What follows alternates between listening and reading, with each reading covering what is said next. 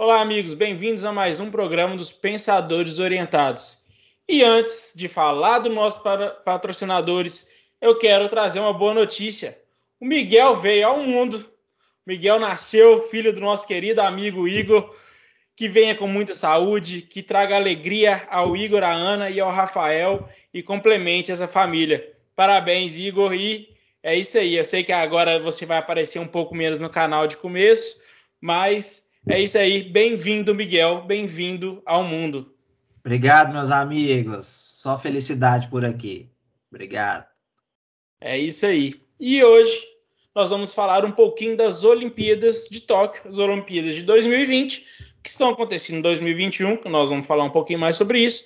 Mas para tornar isso possível, nós temos dois patrocinadores, que é a Swift Câmbio Inteligente que se você tem sua empresa que quer ter ganhos financeiros em câmbio, procure eles e a Bandeirantes Imóveis, que se você está querendo comprar uma casa nova, sair do seu apartamento, ir para um regime de home office legal, até mesmo comprar um lote, construir sua própria casa, procure o pessoal da Bandeirantes Imóveis. Beleza? Então, roda a vinheta.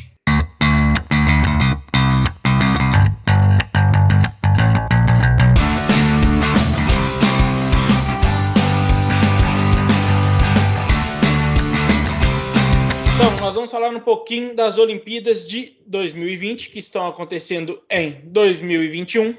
E para falar isso, está aqui eu, Ricardo Torido, o nosso papai de segunda viagem, Igor Figueiredo, Gustavo Gurgel e André Meira. Bom, como eu disse, as Olimpíadas estão acontecendo em Tóquio, no Japão. É, as Olimpíadas eram para ter acontecido em 2020, aconteceram agora em 2021.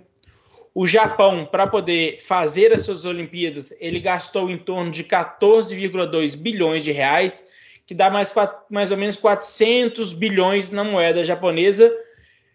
E as Olimpíadas, elas começaram no dia, tiveram sua abertura, né, no dia 23 de julho de 2021 e está previsto seu enterramento para o dia 8 de agosto de 2021. O evento conta mais ou menos 12 12.750 atletas. E é isso aí, vou passar a palavra para o André. E aí, pessoal, tudo bem? Hoje nós vamos falar então das Olimpíadas, o evento do momento, né? Então, quebrar um pouquinho aí é, os últimos programas, a gente estava trazendo muito política, a gente sempre fala no canal que nós temos aí alguns temas, né, diferenciados e vamos então trazendo então, um pouco sobre é, as Olimpíadas, mas a ideia não é falar sobre o esporte, porque é, a gente não fala sobre esporte propriamente dito aqui no canal, né? Mas Olimpíadas ou, e qualquer esporte é muito mais do que somente esporte. Envolve política, envolve sociologia, envolve cultura, né? Vários outros aspectos que nós podemos falar em volta do esporte. É, uma das coisas, por exemplo, se a gente for falar de política, que não acho que não vai ser tanto o foco que a gente vai falar aqui hoje, mas a gente pode ver, por exemplo, a disputa no quadro de medalhas ali de, da, da China com os Estados Unidos, né? Demonstra o principal, né? A maior economia do mundo, os Estados Unidos e a China ali como concorrente, vem demonstrando nas Olimpíadas também essa concorrência, né? E isso já vem, essa rivalidade China e Estados Unidos, desde as Olimpíadas de Pequim. Bom, mas eu acho que para a gente poder falar hoje, a gente falar um pouco mais do Brasil, a gente falar um, um, termo aí que se fala muito, que o Igor falou com a gente hoje mais cedo, que é o espírito olímpico.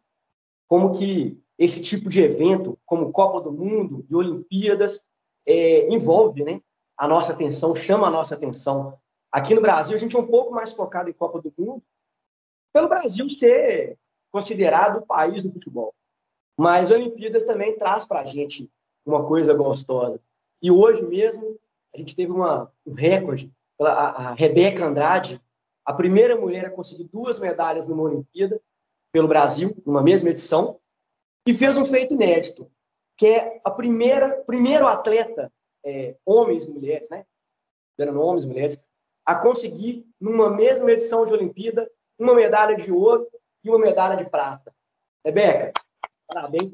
E isso enche a gente de orgulho, e o legal é isso das Olimpíadas, é a gente acompanhar esse tipo de evento, a gente vê os nossos atletas, a gente vê o pessoal participando, trazer esse orgulho para a gente, até para a gente saber a dificuldade que é para os atletas, e nesse momento de pandemia, nós brasileiros, passando por um momento, o mundo inteiro, na verdade, passando né, pelo menos pandemia, um ano, as Olimpíadas foram adiadas um ano, como o Ricardo já disse, e a gente vê um, um evento esportivo dessa magnitude acontecendo, traz para a gente uma diversão, um entretenimento diferente, e dá uma leveza né, no nosso dia a dia. E esse tipo de situação a gente pode acompanhar a Rebeca, a gente está vendo atletas no pugilismo também, é, já disputando medalha. Eu acho que isso traz para nós brasileiros esse orgulho, mas também traz alguns momentos de reflexão para a gente. Né? É, nós estamos vendo esse, esses atletas lá, mas a gente sabe que ser atleta no Brasil é muito difícil. Os atletas que estão nas Olimpíadas, 80% deles, eles têm auxílio do Bolsa Atleta, que é muito importante. Por quê? Patrocínio para atleta é difícil em qualquer lugar do mundo. No Brasil, é complicado.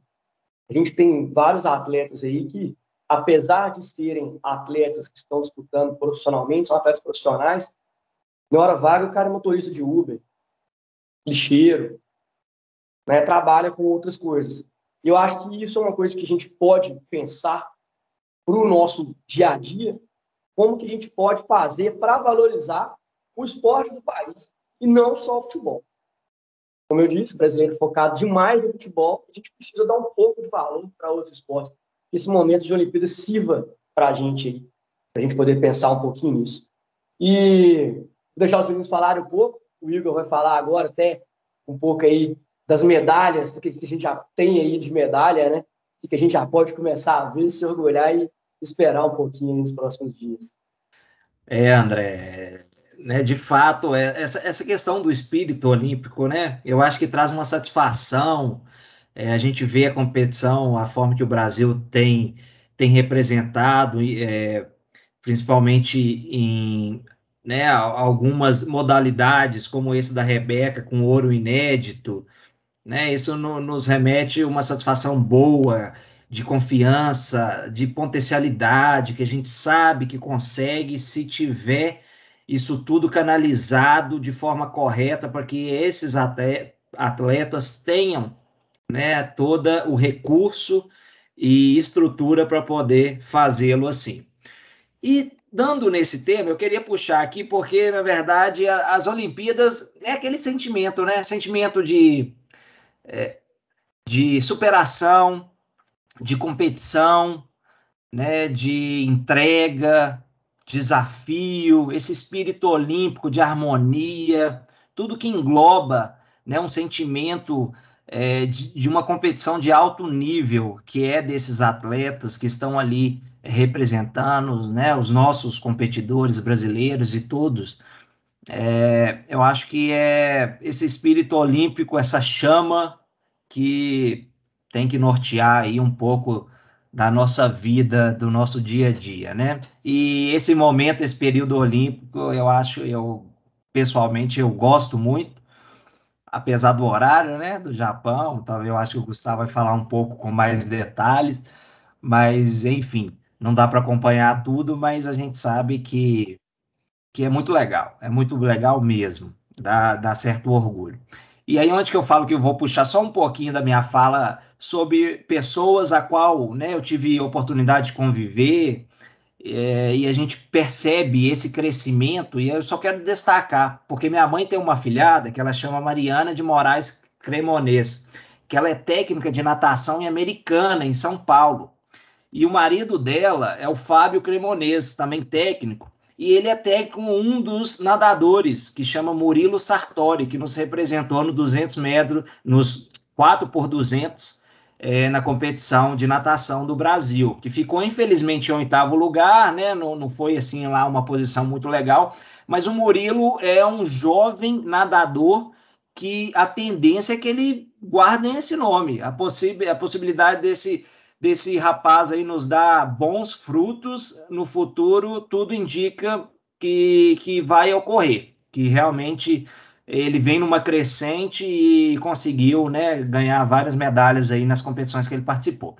Então, só quero destacar isso porque né, envolve pessoas próximas e eu quero dar esse, esse feedback porque a gente sabe que Brasil afora o que mais tem são pessoas assim que batalham, que desde jovem com um sonho busca é, prosperar naquilo que eles mais gostam de fazer. E o Murilo Sartori com o Fábio e a Mariana são exemplos disso.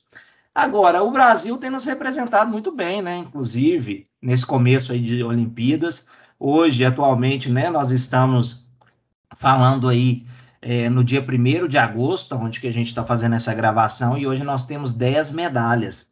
Dessas 10 medalhas, o, o André já citou a Rebeca de Andrade, que é a nossa ouro na prova de salto. Temos outro ouro com o Ítalo Ferreira no surf, inédito também, né? Já que o surf é uma competição que está iniciando nessas Olimpíadas de Tóquio. Nós temos três pratas, dessas quais duas para o skate. A nossa fadinha Raíssa Leal, que orgulhou todos. Kelvin Hoffler, também, outro vencedor.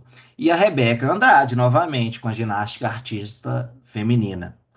No uh, bronze, nós temos cinco. São dois judocas, a Maiara Guiar, Daniel Carmin, dois na natação, que é o Fernando Scheffer e o Bruno Fratos, e um bronze inédito no tênis de dupla feminina, com a Luísa Stefani e a Laura Pigozzi.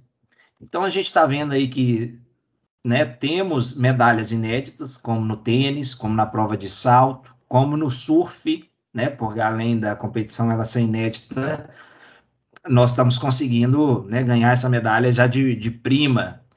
É, então, o que nos traz, né, nos remete muito, muita satisfação e a gente espera que o time Brasil consiga crescer ainda mais, porque né, são competidores guerreiros, com todas as adversidades que o André já até comentou aqui, que a gente sabe que são inúmeras, a gente ainda consegue competir de alto nível, e isso que nos dá maior orgulho. E aí, Gustavo, quais são as curiosidades das Olimpíadas de Tóquio? nos, nos avisa aí. Ô Igor, olha só. Primeiro você vai me deixar só comentar o tanto que é emocionante acompanhar torneios internacionais, né? Eu acho que vocês três aqui já me conhecem há bastante tempo e sabem o tanto que eu não tenho maturidade, por exemplo, com Copa do Mundo, e Olimpíada é a mesma coisa, né? Infelizmente, felizmente, né? Já chorou hoje? Hã? Já chorou alguma vez hoje? Ó, oh, bicho, né, nessas Olimpíadas não dá, sabe por quê? Vou te contar por quê. Eu não consigo acompanhar as competições em tempo real.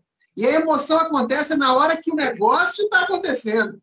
Verdade. E como é que a gente acompanha em função do fuso horário? É complicado, né? O negócio é que a gente amanhece no dia seguinte e vê o que, que o Brasil conquistou, né? A gente amanhece com as conquistas da madrugada.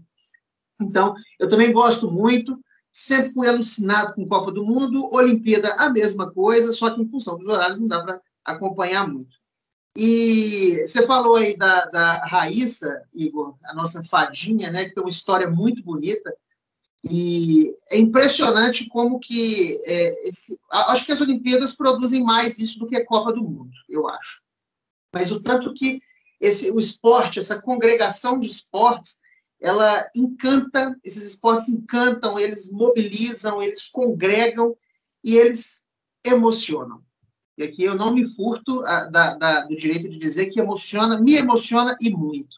O dia que essa menina é, ganhou a medalha, cara, as redes sociais se mobilizando, pessoas homenageando a menina, a gente recuperando história da formação esportista dela, quando ela, é, é, ela vídeos no Twitter mostrando ela dando os primeiros passos no skate, ela caindo lá na cidade onde ela começou e vestida de fadinha, por isso que ela tem esse apelido. Então é emocionante, é emocionante. Aquele, a, a medalha dela para mim foi bem, para mim eu senti um, um, pouco mais de emoção com ela do que até mais do que o Ítalo, né, que levou ouro no, no, no surf.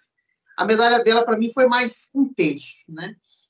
Mas o que eu queria trazer hoje para contribuir nesse assunto é os, são os volumes financeiros que, são, que estão envolvidos nessa questão das Olimpíadas. Né? O Ricardo já começou trazendo uma informação muito boa, que só de forma infraestrutural, né? O Japão investiu aí algo que até então já está contabilizado na casa aí dos 16 bilhões de dólares. É muito dinheiro investido em infraestrutura para recepção das Olimpíadas.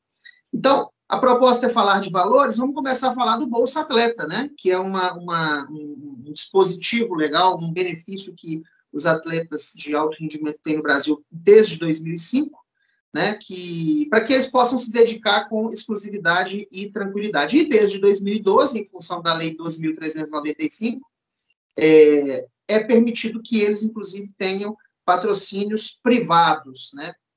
Nesse caso, por exemplo, do Bolsa Atleta, eles têm que fazer, inclusive, prestações de conta do recurso que o Estado dá para manter eles é, é, com dedicação exclusiva, em muitos casos, né? Algum, igual o André comentou, né? Muitos podem se dedicar exclusivamente a, a, esse sonho do esporte, de competições em nível internacional. Muitos outros não. Muitos outros vão competir e no dia seguinte voltam para a sua realidade muitas vezes dura, né? É, dos 300 e pouco mais de 300 atletas que a gente tem por lá, 242 têm é, auxílio, né? E das 35 modalidades, 19 também têm apoio, né? Rebeca Andrade, por exemplo, ela tem esse tipo de apoio do Estado. É, que valores são esses, Gustavo? Esses valores podem ser de bolsas de um salário mínimo, valores de bolsas de R$ 1.850 e tem bolsas que podem variar de 5 até 15 mil reais por mês. E nas Olimpíadas deste ano, o COB anunciou as premiações no início de junho, né? Para os esportes individuais, a premiação é de 100 mil a 250 mil, variando ali na questão das medalhas, né? Para os esportes com equipes até seis atletas, a premiação é de 200 mil até meio milhão de reais, prêmios pagos pelo COB com recurso privado, tá? E de 300 mil até, 300, até 759 mil reais para times com sete atletas ou mais. A Raíssa Leal, por exemplo, nossa medalhista de prata, no skate vai levar, vai trazer para casa 150 mil reais, assim como a Rebeca Andrade, que também ganhou a medalha de prata, leva esse prêmio. O Ítalo Ferreira, no surf, em função de ter levado a medalha de ouro, ele recebe a premiação máxima do esporte individual, 250 mil reais. É, e uma curiosidade, no, nas Olimpíadas de 2016, as Olimpíadas do Rio, a premiação era bem mais baixa, senhores. Sabiam disso? Olha os valores que eu falei com vocês agora e em relação ao que foi praticado há quatro anos eh, nas Olimpíadas de 2016. Lá pagavam-se 35 mil reais para os brasileiros que subiam sozinhos no pódio, tanto prata, bronze ou ouro. O valor era o mesmo, independente da medalha, né? E Agora, agora, alguns investimentos que o governo faz, né, é, divulgado pelo próprio governo, pela União, né, de acordo com o Ministério da Cidadania, o aporte que o governo federal fez nos esportes é, que estão competindo nas Olimpíadas entre 2020 e 2021 foi de aproximadamente 750 milhões de reais, né?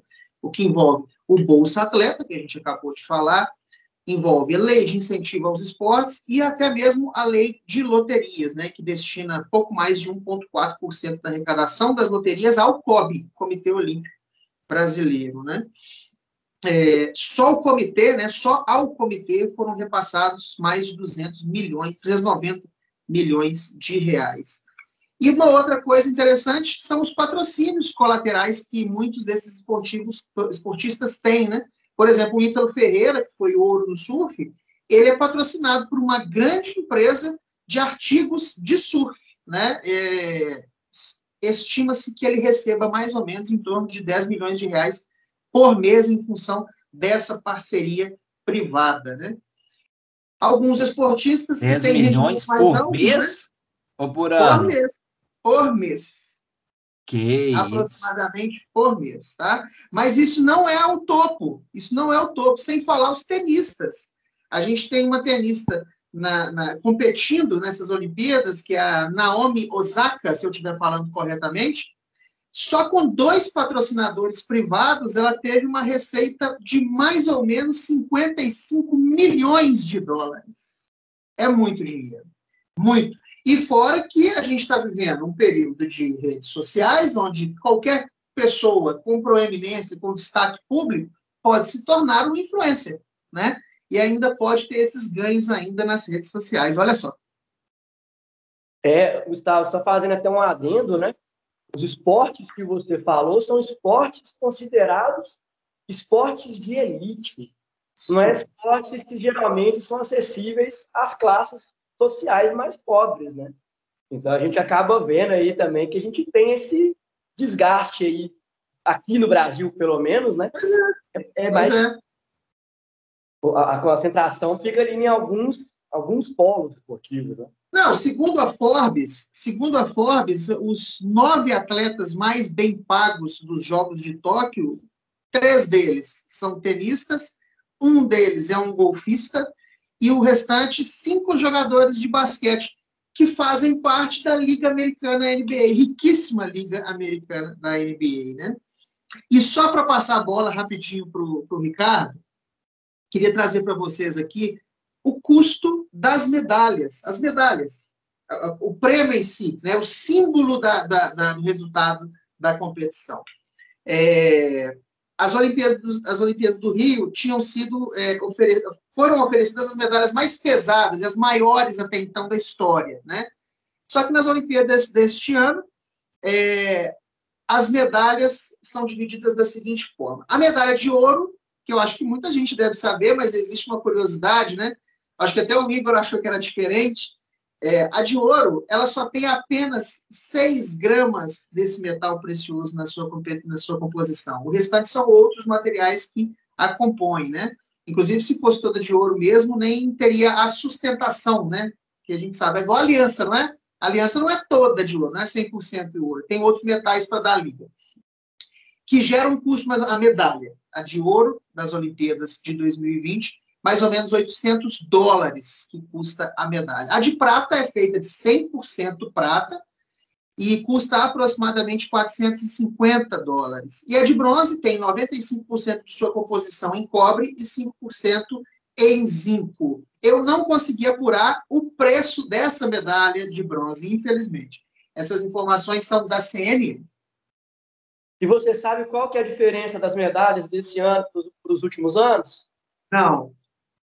Todas as medalhas desse ano são feitas com materiais recicláveis doadas pelos japoneses. Os japoneses doaram celulares antigos, é, materiais né, tecnológicos antigos que eles não estavam utilizando mais. Esses materiais foram é, coletados em vários locais para poder serem reciclados e formarem as medalhas. Não só as medalhas, os pódios também são todos feitos de materiais recicláveis de coleta de lixo do oceano. Quebrei um pouquinho aqui, passei. É incrível, né? É incrível. É, é legal, incrível. mas o Japão é, é, outra cultura, né? O Japão é, é, São questões de culturas diferentes, né? A gente tem uma cultura diferente da deles, eles têm uma cultura diferente de outros. Tem coisas que são positivas nas culturas, tem coisas que são negativas, então isso não vai ser só nessa parte. Vai ter duas as partes, a gente tem vários aspectos diferentes, e esse é uma das, das partes legais da cultura japonesa, né? Que justamente é essa troca. Agora, voltando um pouquinho que o Gustavo falou da questão de patrocínio, eu vou falar uma opinião minha. Quero deixar bem claro que é uma opinião do Ricardo, é, do CPF, Ricardo, não dos pensadores orientados. É que, infelizmente, essa discrepância de patrocínios, de esportes ela acontece justamente pela má gestão até mesmo de alguns de algumas federações e a nossa nossa pessoal brasileira, né? Porque hoje a gente aqui a gente é focado em querer em gostar de futebol. É, a gente tem uma educação onde na infância homens jogam futebol na educação física e mulheres jogam vôlei. E não se trata de outros esportes. O colégio que eu estudava, ele tinha uma diferenciação para o handball, mas outros esportes não eram nem tocados o nome. A gente nem sabe de outros esportes. A gente não tem a cultura de saber quem são as pessoas que estão praticando aquele esporte. Diferentemente que você vai nos Estados Unidos ou em algum outro país, ela tem uma gama maior de venerar alguns outros esportes, por exemplo, golfe, que o Gustavo falou, que é um esporte hiper de elite, e que lá nos Estados Unidos é super conceituado. Aqui você nem vê falar direito. Você não sabe brasileiro que joga golfe. Não se comenta. Aqui eu gostava, eu, eu era uma pessoa que tinha a, que gostava de, dessa área de skate, patins, então acompanhava os X Games, etc. Mas dentro da, dos meus círculos de amigos, eu era um que nos outros nenhum outro acompanhava ou sabia quem estava fazendo isso. E outros tantos esportes, né? A gente viu o surf deu uma alta agora com o Gabriel Medina, mas até então, há, há, anos atrás, você não se ouvia falar de surf, inclusive aqui onde a gente está, em Minas Gerais. Lá no Rio, em outros locais praianos, você ouvia falar um pouco mais por ter a praia e ter esse tipo de coisa. A gente há anos, há anos atrás cultuava muito bem o futebol também de areia, que ganhava-se tudo, passava-se domingo na Globo, se passava futebol de areia. Depois que a seleção deu uma baixada, você não vê mais falar em futebol de areia. O vôlei é o outro esporte que a gente traz mais para o nosso lado. Agora, e o atletismo? Quem aqui já acompanhou uma competição de atletismo fora Olimpíadas? Lá nos Estados Unidos são esportes universitários, então o pessoal ganha bolsa para poder partir, fazer esse tipo de, de esporte. Então lá tem, lá tem circuitos de atletismo. Eu nunca vi eu já fui em várias faculdades. Eu nunca vi, tirando a Faculdade Federal de Minas Gerais, eu não vi nenhuma outra faculdade uma pista de atletismo. Pode ter que ser que tenha e eu não passei perto, não me mostraram, mas eu nunca vi. Então eu não posso falar que não tem, mas eu posso falar que eu não vi. Mas pode ser que tenha. E então o brasileiro, é, na minha visão, eu falo na visão, Ricardo, ele não agrada de outros esportes a não ser futebol. São poucas pessoas que têm esse costume de acompanhar. E a gente só venera eles durante as Olimpíadas. E isso é ruim, porque os atletas é, não conseguem ter um nível de patrocínio. A gente fala muito, a gente teve, teve aí um judoca mexicano, que de, de mexicano não, português de Portugal, né? É, ele dedicou a sua medalha a Puma e a Adidas que não quiseram patrocinar ele e falando: olha, eu sou campeão, bicampeão da minha categoria mundial e agora tem essa medalha e vocês falaram que eu nunca ganharia nada. Enquanto a disputa para poder patrocinar um jogador de futebol entre Adidas e Pumas, e eu vou incluir a Nike aqui, é gigantesca, valem milhões, milhões e milhões. Se bobear, chega até a escala de bilhões, que tem alguns contratos que a gente nem sabe quantos são. É, e a gente tem, eu sinto que o Brasil, a gente tem um pouco de culpa disso. A gente não vê no esporte espetacular, domingo, falando de outro esporte a não ser futebol. A gente não tem aquela garra para falar, está tendo um campeonato mundial de judô, está tendo um campeonato mundial de atletismo. Eu não escuto falar disso. Não passe em outro lugar isso. A gente não dá a, o valor aos nossos atletas. A gente só dá na época de Olimpíada. Passou Olimpíadas, daqui ano que vem, com todo respeito à, à fadinha do skate, ano que vem eu acredito que poucas pessoas ainda estarão falando dela e só vão estarão a falar dela na próxima Olimpíada é, a gente não valoriza o que a gente tem de bom aqui. É minha opinião e eu queria, vou passar a bola para o André, porque eu já falei demais e nem sei se falei o que deveria. Ricardo, é, até aproveitando isso que você falou de questão de estrutura, né? Essa falta de estrutura, aqui a gente não vê muito realmente esse tipo de estrutura em universidade, em colégio, infelizmente. É, você deu o exemplo dos Estados Unidos, lá é exemplar, a China também tem uma política muito forte esportiva, não à toa são os dois principais países no quadro de medalhas. E aqui acaba que aonde que a gente vê é, tendo um incentivo de atletas que acabam indo para lá é, dentro das forças armadas. Então, dos medalhistas que o Igor citou, nós temos um, dois terceiros sargentos que ganharam duas medalhas de bronze. É, se a gente entra lá no site do Ministério da Defesa, inclusive, tem lá o quadro de medalhas, né? É, dois, três, cinco, dois ouro, três pratas, cinco bronze, e tem embaixo o quadrinho separado, marcando lá os dois bronzes conquistados por atletas do Exército. Então, é, é onde que acaba tendo um pouquinho desse sentido. A questão do patrocínio, Ricardo, também, que eu acho extremamente relevante, a gente não precisa nem de ir muito longe para outros esportes, não. A gente fala que a gente é o país do futebol, né? E o futebol feminino? Quem é, quiser, é, não vou estender muito, até pelo tempo, procura o que aconteceu com a Marta. Procura como que a Marta está se pronunciando, como que ela está fazendo uma manifestação praticamente silenciosa por questão de patrocínio. A Marta não está entrando por patrocínio dentro das Olimpíadas. A chuteira dela, o material esportivo dela, não é patrocinado. Por quê? Ela é a maior artilheira da história de Copa do Mundo, somando homem e mulher. Ela é, é, se não me engano, foi seis ou sete vezes a melhor jogadora de futebol do mundo, coisa que nenhum atleta masculino fez. É uma atleta de altíssimo nível há muitos anos e não tem o reconhecimento que merece. Porque o futebol feminino não tem essa visibilidade e, infelizmente, isso é culpa nossa. Porque a gente né, dá foco nosso valor ali no futebol masculino, não valoriza elas e acaba que toda pede mercado. Né? Se não tem a visibilidade, que nós não damos essa visibilidade, eles acabam, elas acabam perdendo mercado. Então, isso é uma coisa que é, é muito triste. Né? A gente vê que, infelizmente, a gente valoriza muito mal o que a gente tem aqui dentro.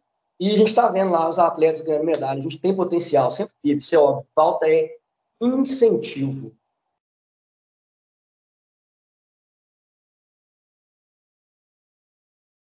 Olha só, pessoal, é... primeira coisa, corrigir um erro meu aqui agora, tá bem? Eu, na minha primeira é, apresentação aí, eu disse que o Ítalo Ferreira recebia, em função de parcerias comerciais de patrocínio, em torno de 10 milhões de reais por mês. Não é verdade, tá? Eu me equivoquei. Segundo dados do jornal Nexo, o medalhista de ouro nos Jogos Olímpicos de Tóquio estima-se que possa ganhar um salário anual de 2,1 milhões de dólares, o que dá cerca de 10 milhões de reais entre premiações e outros incentivos de marca. Portanto, me perdoem pelo erro, são 10 milhões de reais aproximadamente por ano, tá bem? Dando sequência, é... Igor, oh, Igor não, Ricardo, eu acho que o que você acabou de compartilhar é, ultrapassa a questão de opinião, porque o que você acabou de compartilhar é a expressão da realidade. É a expressão da realidade. Isso que você destacou é, é uma, uma concepção que você tem a partir da observação. Quando você fala, por exemplo, da Raíssa, nossa padinha, de fato, vai ter esse momento inicial de venda de skate agora. Muitas empresas que, que, que, produzem esse tipo de material esportivo vão procurar essa menina quando ela voltar para o Brasil. Isso é certo vai ter um estímulo econômico inicial aí, talvez ela se torne até uma influencer, tomara, inclusive, para que ela receba bastante dinheiro para investir em si mesma, tá? e talvez não precisar muito de, de, patrocínio, ficar mendigando patrocínio, né? Mas é a expressão da realidade, e eu acho que, em grande parte, eu compartilho da sua opinião, né? A gente vibra no momento do esporte, né? Enquanto ele está acontecendo. Depois todo mundo volta para o seu dia a dia, para o seu corre-corre, e a gente esquece das, dessas demandas dos nossos esportistas, né? A gente não sabe a luta que eles tiveram ao longo dos quatro anos para chegar lá e disputarem em condições de igualdade aí com os Estados Unidos, com o Japão, e trazerem medalhas para nós, né?